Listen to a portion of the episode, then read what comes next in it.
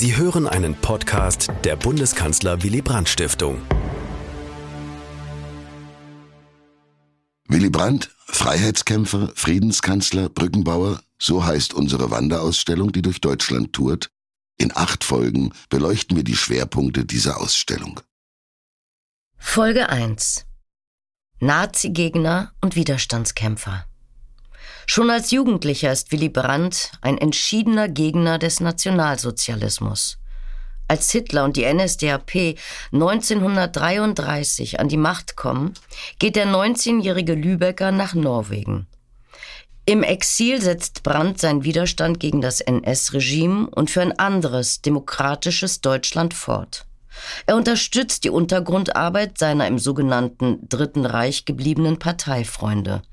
Zudem knüpft Brandt in den 1930er Jahren auf vielen Reisen internationale Kontakte, um ein antifaschistisches Netzwerk aufzubauen.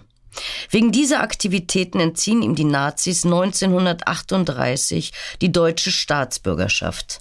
Als Hitlers Wehrmacht 1940 Norwegen überfällt, muss Brandt erneut fliehen. Er geht nach Schweden und erhält dort einen norwegischen Pass. Als Publizist und in einem internationalen Kreis demokratischer Sozialisten kämpft Brandt politisch für die Befreiung Deutschlands, Norwegens und Europas von der NS-Gewaltherrschaft. Wir hören nun einen Ausschnitt aus einem 1988 ausgestrahlten Interview des ZDF mit Willy Brandt, in dem er auf seine Zeit im Exil zurückblickt. Ich kannte Skandinavien schon ein bisschen, habe mich dort leicht zurechtgefunden. Das war ja der Vorteil, wenn man so jung rauskam. Äh, man konnte rasch anfangen zu schreiben. Also ich habe mein, mein Leben im Wesentlichen von den ersten Monaten an äh, materiell dadurch regeln können, dass ich geschrieben habe.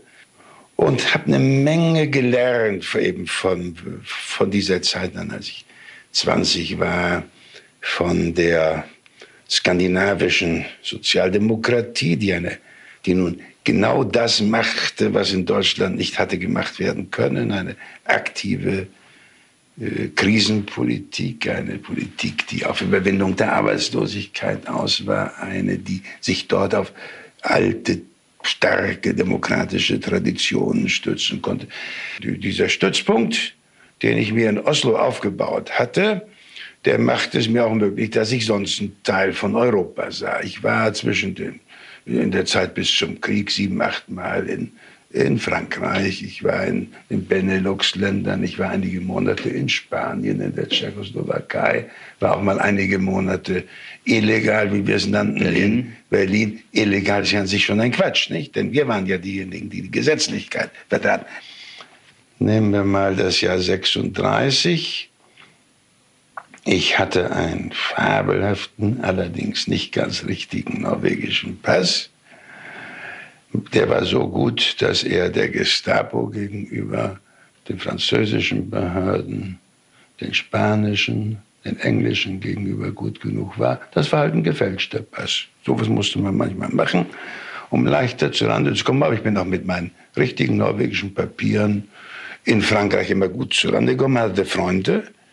Man wohnte bei Freunden oder man wohnte in einem kleinen billigen Hotel. Man lebte bescheiden, aber gehungert habe ich auch nicht oder kaum, aber oder nein, sehr bescheiden gelebt. Zuweilen. Gehasst und geliebt. Im Nachkriegsdeutschland sind Willy Brandts nicht eheliche Geburt und seine Jahre im skandinavischen Exil immer wieder Anlass für Verleumdungen. Seine Aktivitäten im Ausland erscheinen seinen politischen Gegnern und auch vielen Landsleuten verdächtig. Die überwiegende Mehrheit der Deutschen hat im sogenannten Dritten Reich mitgemacht und keinen Widerstand gegen das Naziregime geleistet. In diesem Klima verbreiten sich Gerüchte und Halbwahrheiten schnell. Brandt habe angeblich auf Deutsche geschossen, seine Identität verschleiert und Verrat an der Nation geübt. Selbst von ihm angestrengte Gerichtsprozesse können diese üblen Nachreden nicht verhindern. Das Ausland reagiert ganz anders. Einem deutschen Politiker, der gegen Hitler gekämpft hat, wird viel Vertrauen geschenkt. Dies war ein Podcast der Bundeskanzler Willy Brandt Stiftung. Für mehr besuchen Sie uns auf www.willy-brandt.de.